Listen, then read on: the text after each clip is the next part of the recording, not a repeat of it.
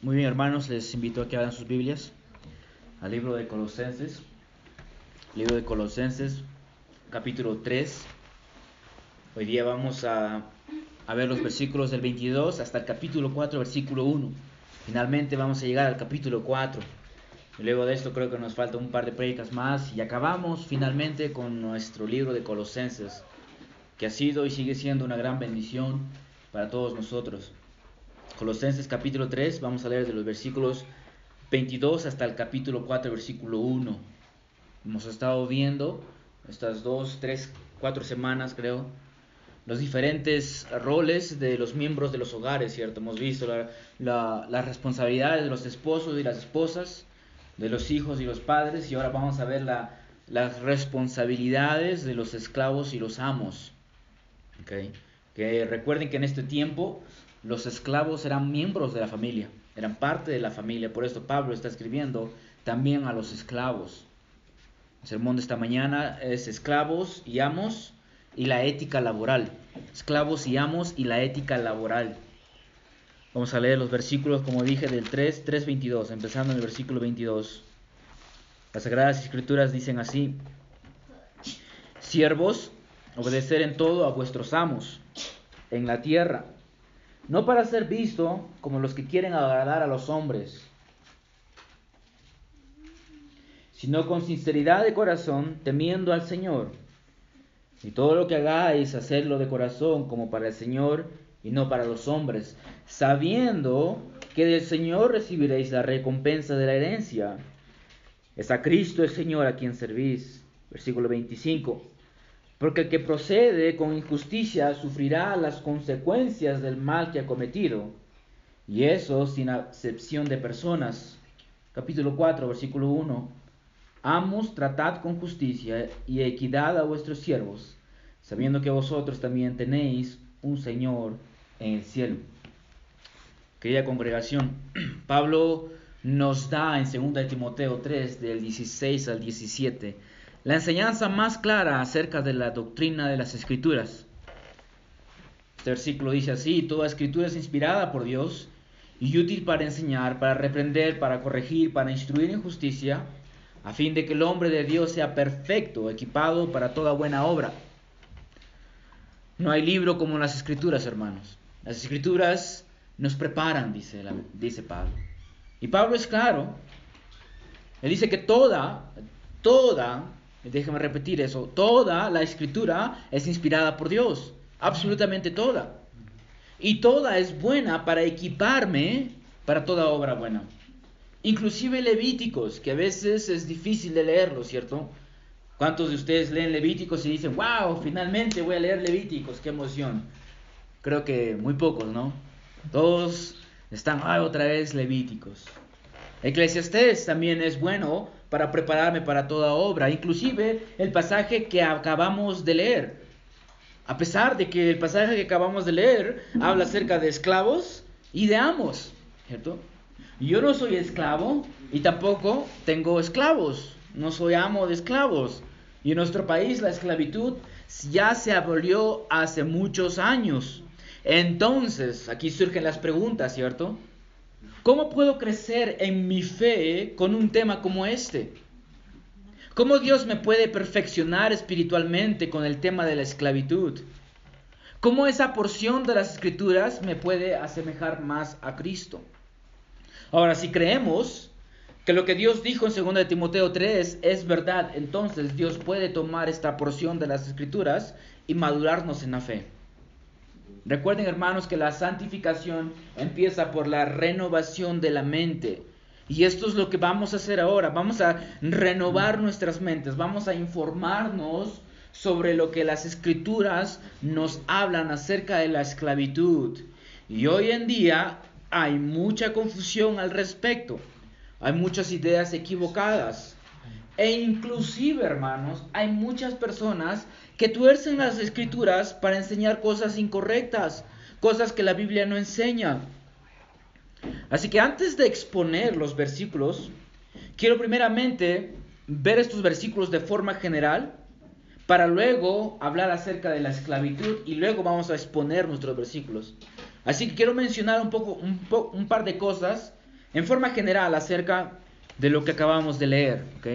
Número uno, cuando leamos las escrituras, y quiero que siempre recuerden esto cuando ustedes lean las escrituras, cuando leamos las escrituras, siempre tenemos que hacerlo no solo en su contexto inmediato, es decir, en el contexto en que se encuentra. Tenemos que ver los capítulos que le siguen, los capítulos anteriores, no solamente en su contexto inmediato, no solo a la luz de toda la escritura, es decir, que cuando lees un pasaje tienes que verlo a la luz de todo lo que la Biblia enseña. Entonces, no solamente en su contexto inmediato, no solamente en su contexto de toda la escritura, sino también en su contexto histórico. Esto es algo que muchas personas obvian, no entienden esto. Pablo no está escribiendo a una iglesia en la ciudad de Puno del 2021. Pablo está escribiendo a un grupo específico, en un tiempo específico, en una cultura y sociedad específica, con un lenguaje diferente. Así que todo es diferente, ¿cierto? Entonces, si nosotros podemos entender de que hay un contexto histórico, esto nos va a llevar a no cometer muchos errores, ¿ok? Muchas personas al leer este pasaje dicen cosas como esta. El Dios de la Biblia aprueba la esclavitud porque la regula. Pablo aquí está regulando la esclavitud. Así que ellos dicen, wow, mira, aquí Pablo está regulando la, la, esclavitud. Así que Dios de la Biblia quiere la esclavitud. Y lo que muchos piensan es en la esclavitud que sucedió, por ejemplo, en los Estados Unidos o en nuestro país hace mucho tiempo y ya vamos a hablar acerca de esto. ¿Okay? También se ha usado las escrituras en el tiempo de las de la esclavitud de los Estados Unidos como una excusa para tener esclavos y abusar de ellos. En, en, el sur de Estados Unidos veo muchas personas que eran cristianas y utilizaban las escrituras para decir, la esclavitud está bien, así que yo puedo, puedo hacer lo que yo quiera con mi esclavo, es mi propiedad. Y cometían atrocidades utilizando las escrituras porque no entendían el contexto histórico. Número dos, Noten que Pablo dice más palabras a los esclavos, ¿cierto? Él solamente dice un solo versículo para los amos. Y lo más probable de la razón de esto es que ah, había un esclavo en esta iglesia llamado Onésimo, ¿se acuerdan de él? Hablamos al principio de nuestra exposición de Colosenses. Onésimo había huido de su, de su amo, Filemón, que era miembro en esta iglesia. Así que lo más probable es que Pablo tenga en mente esto, por esto Pablo esté escribiendo más a los esclavos que a los amos.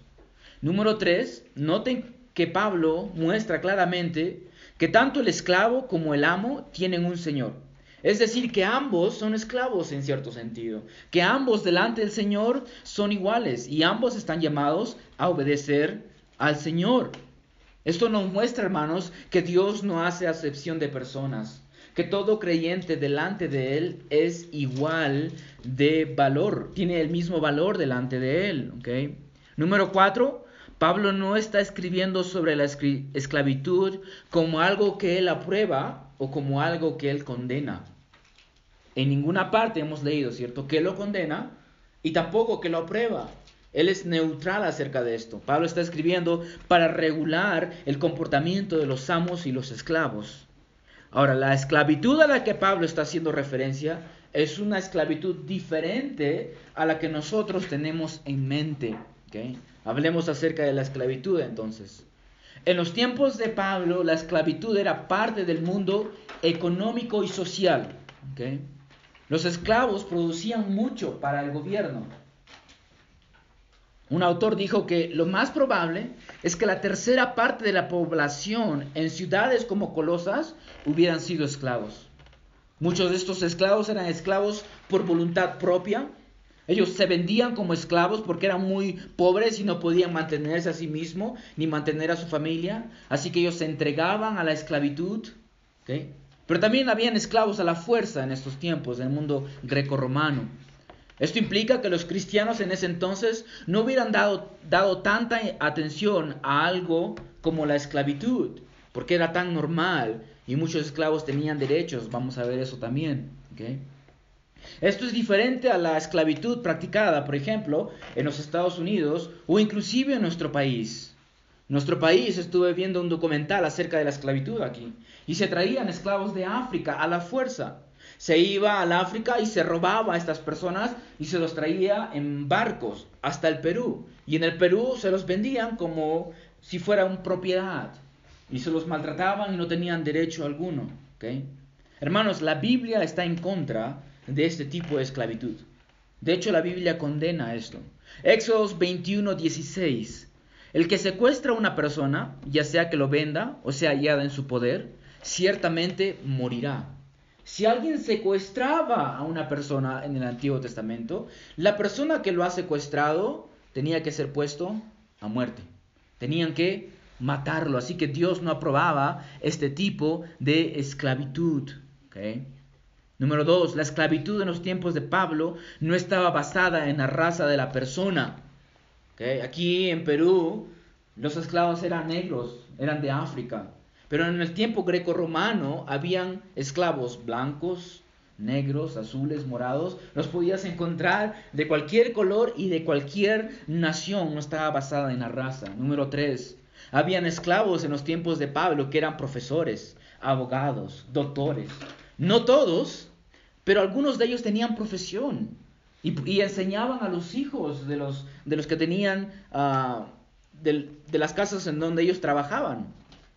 Número cuatro, en el mundo greco-romano los esclavos eran tratados bien, aunque no todos, ¿ok? Porque representaban una parte ah, importante de la economía. Algo, algo diferente sucedía aquí en el Perú. Aquí podías matar a tu esclavo y te ibas y, te comprabas otro. No había problema. Número 5. Los esclavos en el mundo greco-romano eran liberados a través de un proceso llamado manumisión. Manumisión. Eran liberados por motivos de afecto. Quizás su amo los amaba tanto que los liberaba. Favores prestados, méritos, cualidades personales, buena voluntad del propietario, etc. También se dice que muchos esclavos recibían su libertad antes de cumplir 30 años. Esto no era así en el tiempo en el Perú.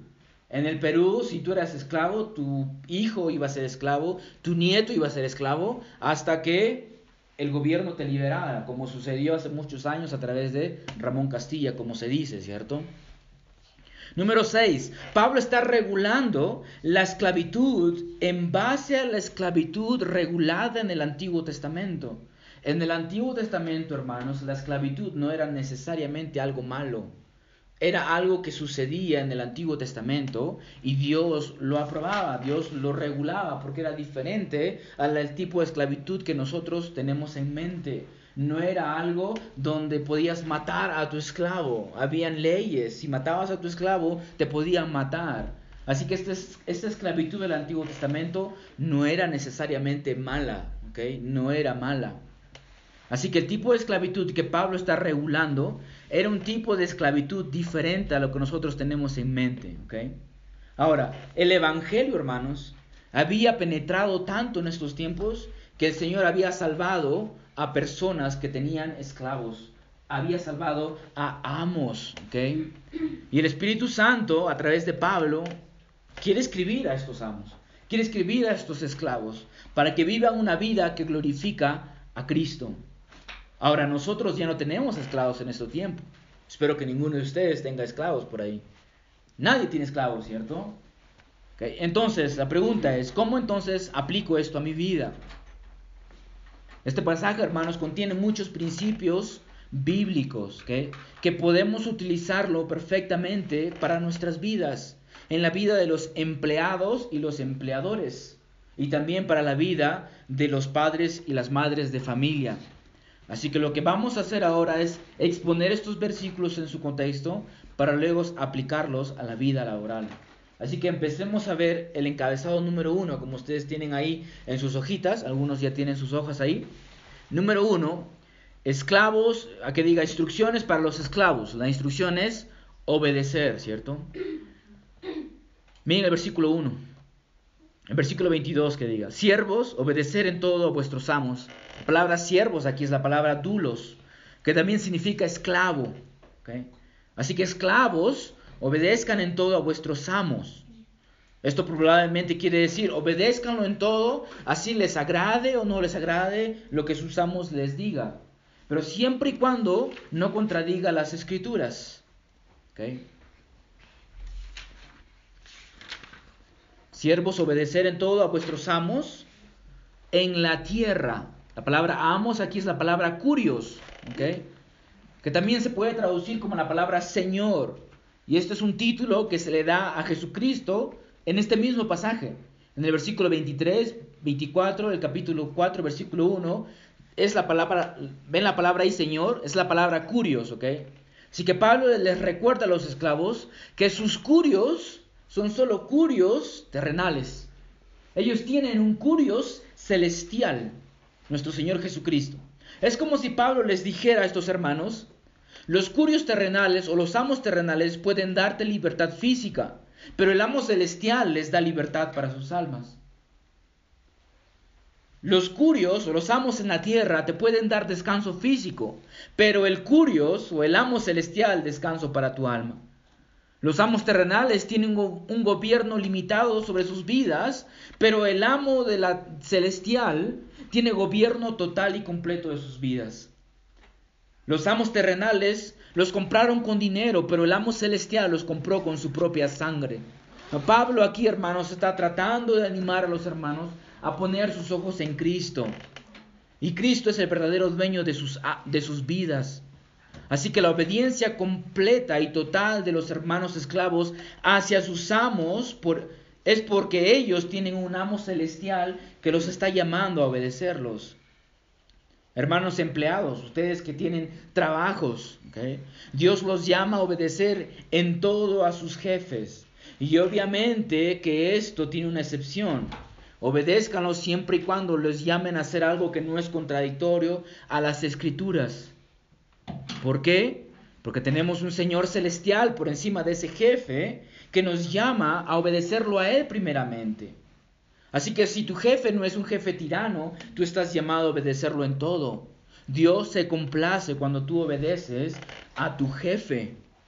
Recuerden esto, hermanos. Es Dios el que te ha puesto ese jefe que tú tienes. Ese jefe que tú tienes, de la forma en que es Él, Dios te lo ha puesto en tu vida. Así que cuando tu jefe te mande a hacer algo que quizás no te agrada, recuerda que es el Señor el que te ha puesto ese jefe. Es el Señor que te manda a obedecer a ese jefe. Recuerden que Dios es soberano sobre todo, así que tenemos que obedecer a nuestros jefes sin excusas. Les cuento una historia. Hace mucho tiempo fui a, predicar en, por allá, por, por Pomata. Y me acuerdo que este, este campamento empezaba un jueves. Jueves, viernes, sábado y domingo. Y el presidente de este campamento, el, dirigente de este campamento, no estaba, porque él estaba trabajando en la municipalidad, había tomado un trabajo en la municipalidad. Así que él salía los sábados por la, por la mañana y podía estar en la tarde allá en el campamento. Y recuerdo que los jóvenes estaban enojados y decían, pero ¿por qué no está aquí? Decían ellos. ¿Por qué no está aquí? Él debería de estar aquí, él es el presidente. Así que conversé yo con estos jóvenes y les decía, es que ellos, él tiene un jefe ahora y tiene que trabajar. Y estos jóvenes decían, no importa, él tiene que dejar ese trabajo y venir aquí, porque estas cosas son más importantes que el trabajo. Y esto es erróneo, hermanos. ¿Por qué es erróneo? Porque Dios no manda a nadie a ser presidente de un campamento. Esto es una voluntad propia. Esto es lo que tú quieres hacer. Sin embargo, sí te manda a obedecer a tu jefe. Y si tu jefe te dice tienes que trabajar de lunes a sábado, trabaja de lunes a sábado. ¿Se dan cuenta la diferencia? Tu jefe no te está pidiendo nada en contra de las escrituras. Así que uno está llamado a obedecer a los amos, siempre y cuando no vaya en contra de las escrituras. Pero Pablo va aún mucho más lejos. Él dice, obedézcanlo, pero obedézcanlos sin hipocresía. Dice, no para ser vistos como los que quieren agradar a los hombres. Pablo se refiere aquí sobre la actitud del esclavo que trabajaba para su amo cuando lo ve. Es decir, que cada vez que su amo lo veía, ¿cierto? Quizás agarraba ahí su pala y su pico y empezaba a trabajar bien. Pero apenas su jefe se iba, ya no estaba trabajando. Este tipo de obediencia, hermanos, era una obediencia fingida. Era una obediencia hipócrita, que solo se preocupaba por la apariencia. Porque apenas su jefe lo veía, trabaja. Pero si su jefe no lo ve, ni siquiera le importa, hermanos, esto no le complace a Dios. Esto me hace recordar a los fariseos. ¿Se acuerdan de ello cuando Jesucristo en Mateo 7 dice de que estos hombres, cada vez que daban limosnas, ¿qué hacían? Tocaban trompetas. Cada vez que ponían una limosna, las trompetas sonaban. ¿Para qué? Para que todos lo vean y puedan ver de que ellos han dado su limosna. Cuando ellos ayunaban, cuando terminaban de ayunar, se iban a las calles cabizbajos, con su cabello desordenado. Entonces imagínense, caminando así por las calles, ¿para qué? Para que les pregunten, ¿por qué está así, hermano? Y él pueda decir, ¿por qué ha ayunado? O también se iban, dice, a las esquinas de las calles y empezaban a orar en voz alta en las esquinas de las calles. ¿Para qué? Para que todo ojo lo vea y pueda ver de que Él es una persona que complace a Dios, una persona santa, una persona buena. Noten que estas personas daban limosna, ¿cierto? Oraban, ayunaban, hacían cosas buenas, pero ¿cuál era su intención? La intención era que los vean nada más, de que vean de que ellos eran buenas personas. Esto es lo que Pablo está hablando. Está llamando a los esclavos a que no trabajen de esta forma, solamente cuando los amos los vean. Así que escuchen esto, hermanos. Trabajar solo porque tu jefe te ve y así complacerlo a él, o para que vean que eres un buen trabajador, o para que te ganes un aumento de sueldo, te es pecado. ¿Por qué? Porque no lo haces para el Señor, sino lo haces para ti mismo. Tú estás al centro de tu ética laboral. Y esto no puede ser así para los hermanos, para los cristianos. Primera de Corintios 10:31 dice, entonces, ya sea que comáis, que bebáis o que hagáis cualquier otra cosa, hacerlo todo para la gloria de Dios. Este eres tú. ¿Cuál es tu motivación para trabajar? ¿Por qué lo haces? ¿Para que te vean? ¿Para que vean que eres una buena trabajadora solo porque te vean? Recuerda que quizás puedes estar engañando a tus jefes o a tus compañeros de trabajo, pero no engañas al Señor. El Señor ve la motivación de tu trabajo. Ahora Pablo no solo le dice a los esclavos que obedezcan, también que obedezcan sin hipocresía, pero también le agrega algo, con sinceridad. No para ser vistos como los que quieren agradar a los hombres, sino con sinceridad de corazón, es decir, con buena voluntad. Trabaja para tu, para tu amo, dice Pablo, con buena voluntad. En Primera de Crónicas 29 leemos como el rey David dice que él dio ofrendas materiales para la construcción de la casa del Señor. Esta casa ah, sería construida por Salomón. Y escuchen lo que dice en el versículo 17.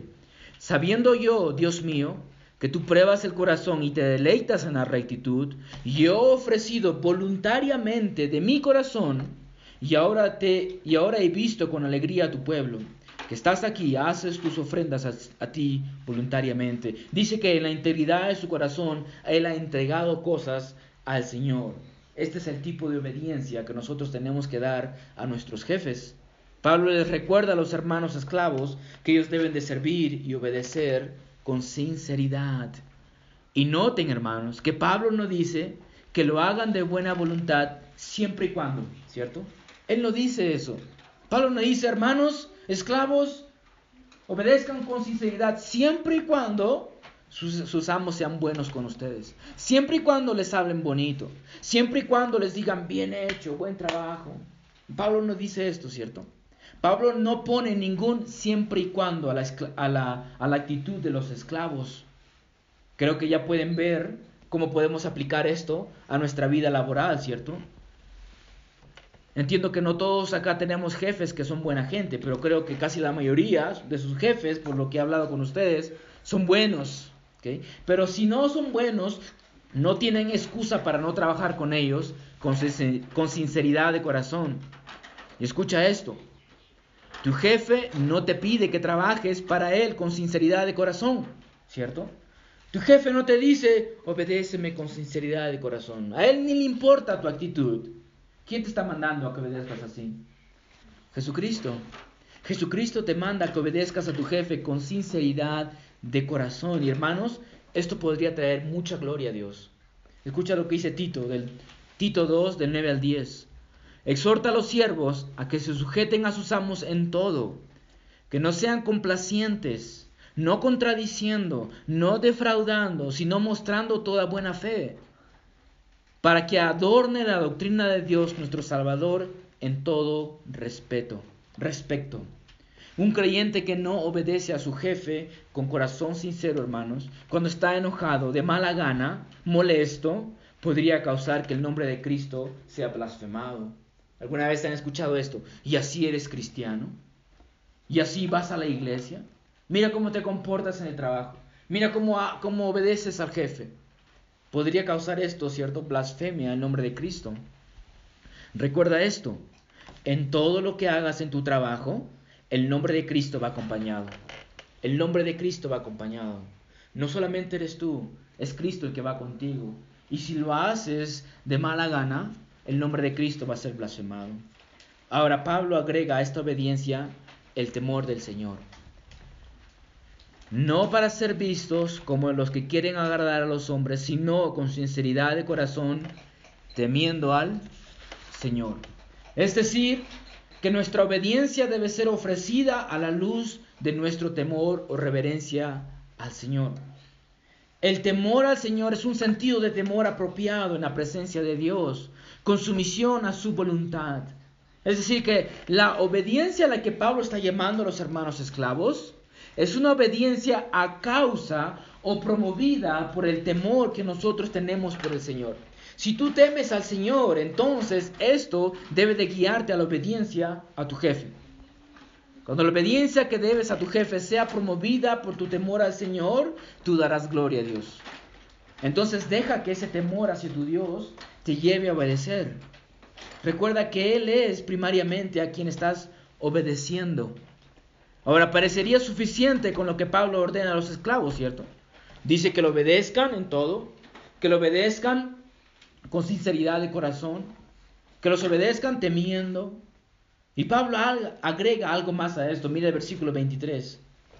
Y todo lo que hagáis, hacedlo de corazón como para el Señor y no para los hombres.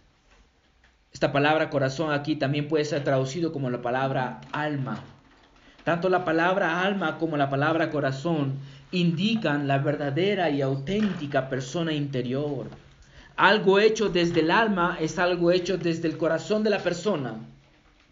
Es decir, que la obediencia no solamente se hace de buena voluntad, sino con todo el ser, con todas las fuerzas. Esta es la obediencia desde el alma. Y Pablo dice que este tipo de obediencia que se le da a los amos es como para el Señor, como si estuvieras trabajando para Él, sirviendo a Él mismo. Pablo pone a Cristo como el amo principal de los esclavos. Esto debió haber sido un gran incentivo para los esclavos, hermanos, ¿cierto? De que su obediencia que ellos dan a sus amos es en realidad obediencia a Dios, a Cristo. Así que hermanos míos, tenemos que siempre vivir con la constante realización que nosotros estamos trabajando para el Señor y no para simple mortales, para simple humanos. Así que sirvan a sus jefes como si estuvieran sirviendo al Señor Jesucristo.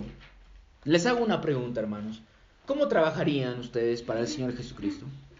Si, Jesucristo estuviera aquí en la carne y te dice, Emma, ven a trabajar a mi casa.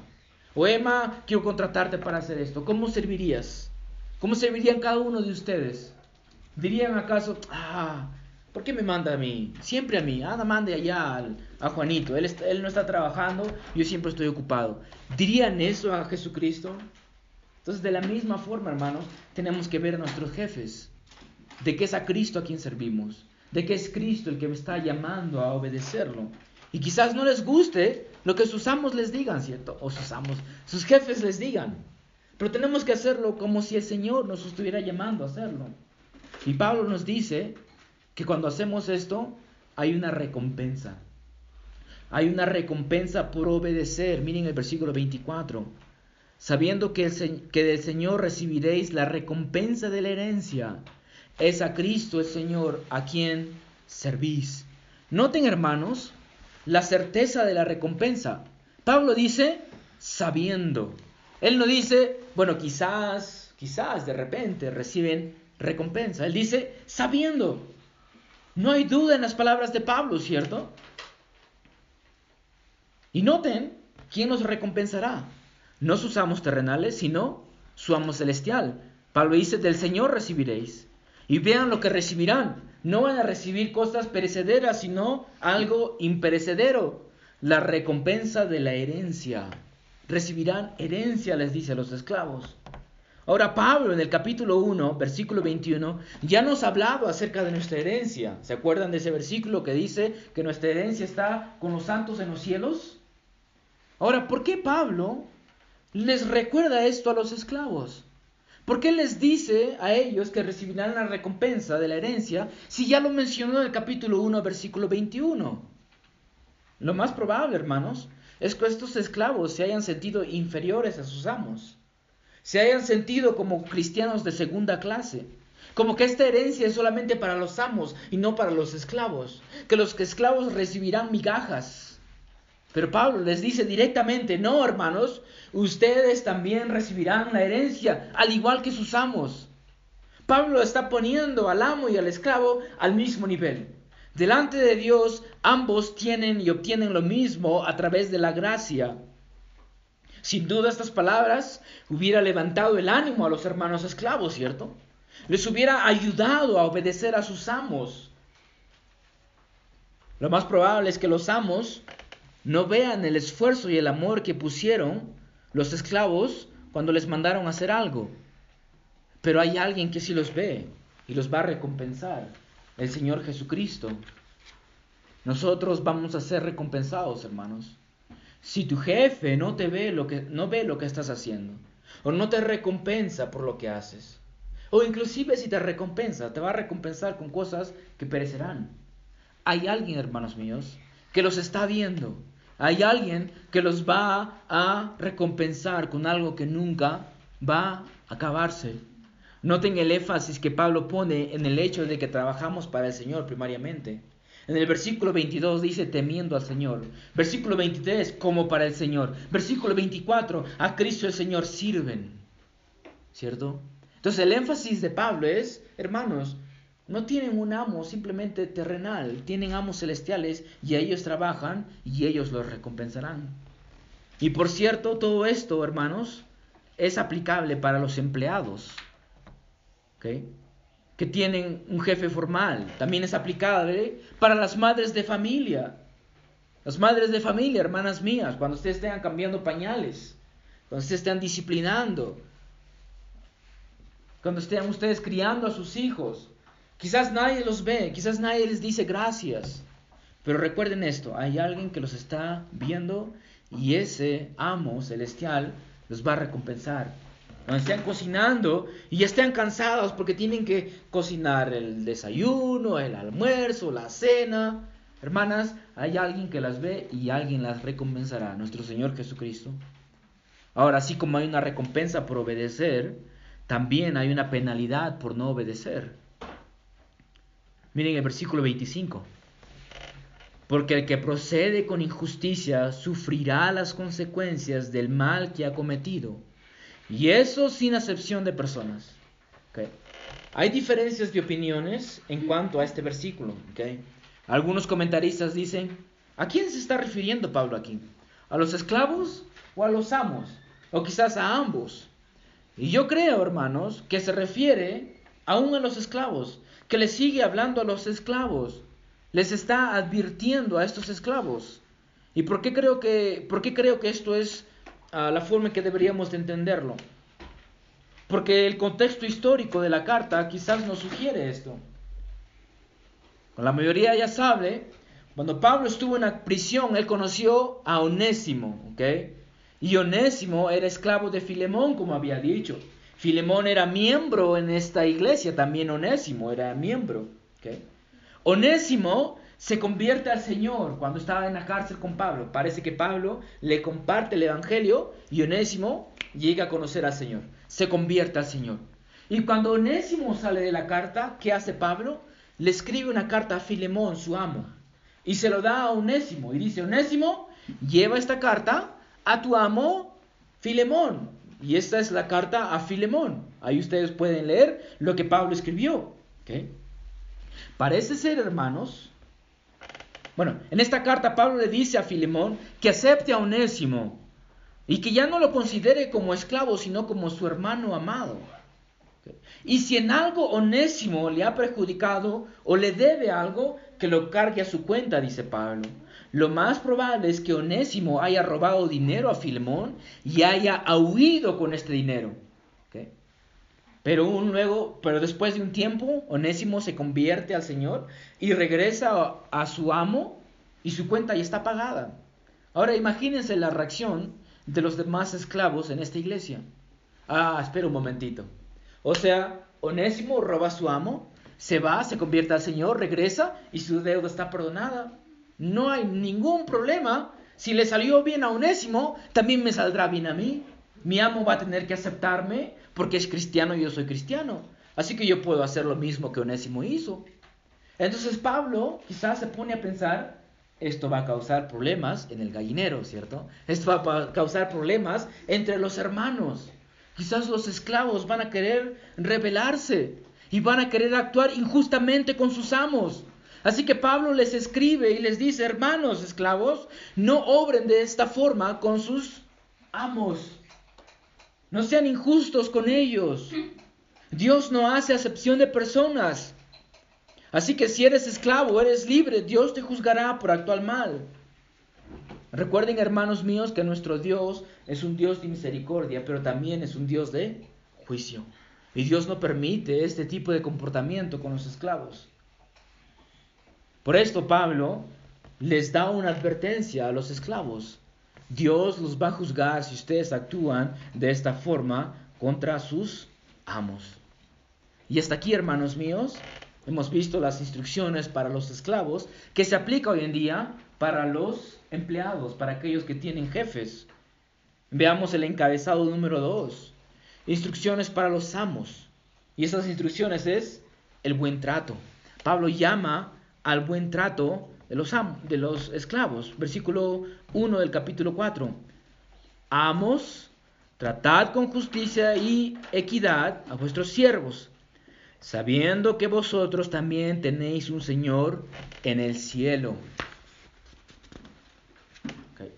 Pablo no solo se dirige a los esclavos, pero también a los amos.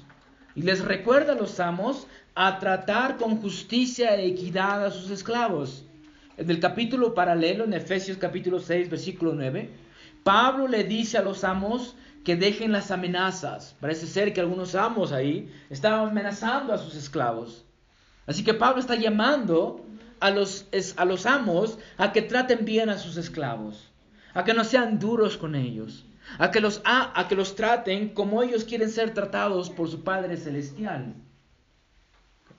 Y la razón de este buen trato, dice Pablo, es que ellos también tienen un Señor, tienen un amo. Pablo les recuerda que ellos también son esclavos y que tienen un gran amo.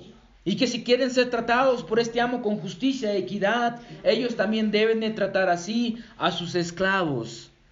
Aquí hay un principio que podemos aplicar a aquellos que tienen empleados, aquellos que tienen un negocio, o aquellos que tienen diferentes trabajadores a su cargo.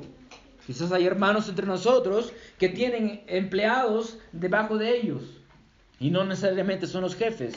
Que el principio aquí es, hermanos, que Dios llama a los empleadores a tratar con compasión, con paciencia, con bondad a sus trabajadores, a no ser duros con ellos, a reflejar el carácter de Cristo con los empleados.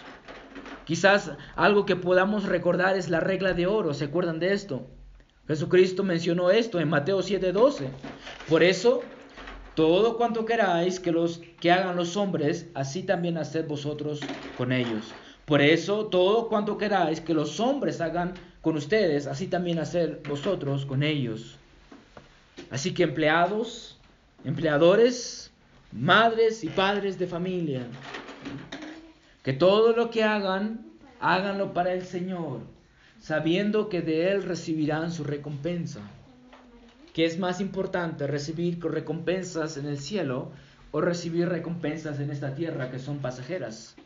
¿Cierto? Se acaban pronto aquí en este mundo no son eternas, pero sin embargo Dios promete a cada uno de ustedes que trabajan para empleadores, ¿cierto? Que tienen jefes, que ustedes lo hagan, que obedezcan a ellos en todo, que lo hagan de corazón, que lo hagan sin hipocresía, que lo hagan temiendo al Señor, que lo hagan de todo corazón. El Señor no solamente nos manda a obedecer, sino nos manda a obedecer internamente, con el corazón, con el alma, como para el Señor. Recuerden esto, trabajan para el Señor. El Señor es su jefe, a los hermanos, a las hermanas que son madres de familia, no estén atendiendo a sus hijos, recuerden de que están trabajando para su, para su Señor. Que cuando son las 12 de la mañana, hay algo, hay algo interesante en los niños, ¿no? Cuando son las 12 de la mañana, 1 de la mañana, escuchas, ¡eh! ¡eh! No sé por qué, como que ya tienen alarma, ¿no? A las 2 de la mañana, 1 de la mañana ya se despiertan. Entonces uno tiene que despertarse y ver a los niños. Recuerden que esto lo hacen para el Señor. Y no, Pablo no les llama a decir, wow, mi hijo finalmente se despertó a las 2 de la mañana, qué emocionante, voy a ir a ver cómo está. Esa no es la actitud, nadie tiene esa actitud. Pero sin embargo, puede ser un momento de darle gloria a Dios, ¿cierto?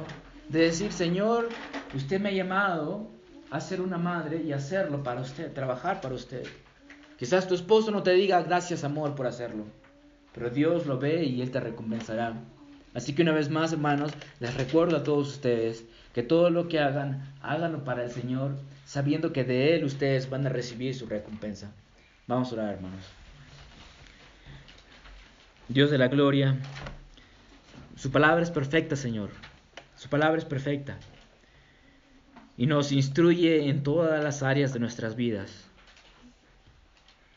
Este capítulo o estos versículos que hemos leído y hemos expuesto nos muestran, Señor, la ética laboral.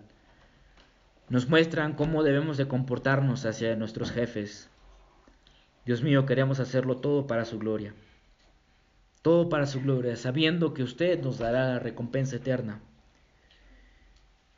Ayúdenos a conformarnos a su palabra Ayúdenos a tomar estas palabras en serio empezar a cambiar nuestras actitudes en el trabajo.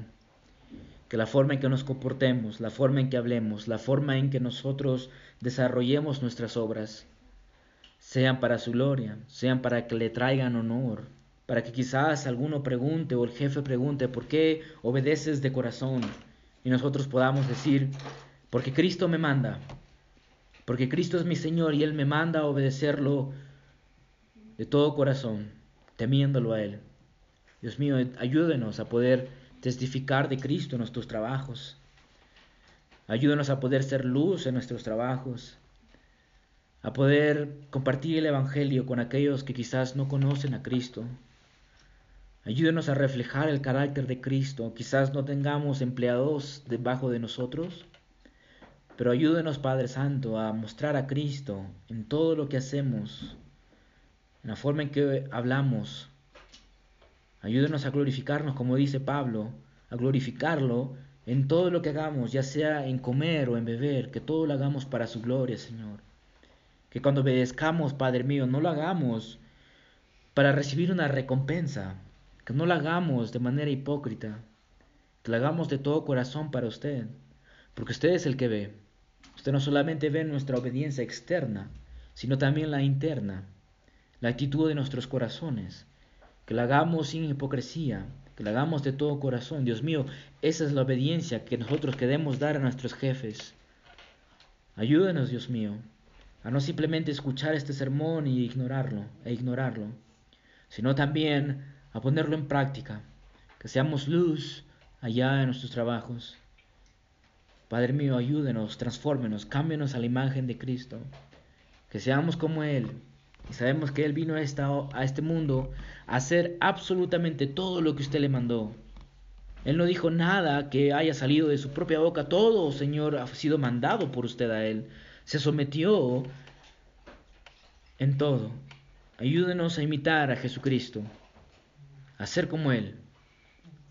Perdone nuestros pecados, Señor, si hemos si hemos estado siendo personas flojas en nuestro trabajo, si hemos estado obedeciendo de mala gana, Padre, perdónenos.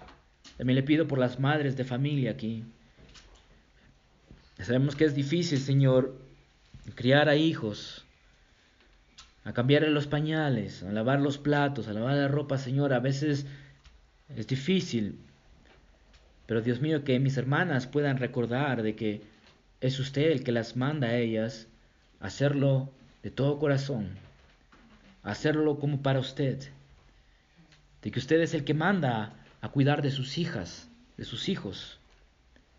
Padre mío, le pido que usted pueda ayudar a mis hermanas y que nos haga a todos nosotros recordar, Padre, de que todo lo que hacemos lo hacemos para su gloria, porque de usted recibiremos la recompensa. Es en el nombre de Cristo Jesús que oramos. Amén.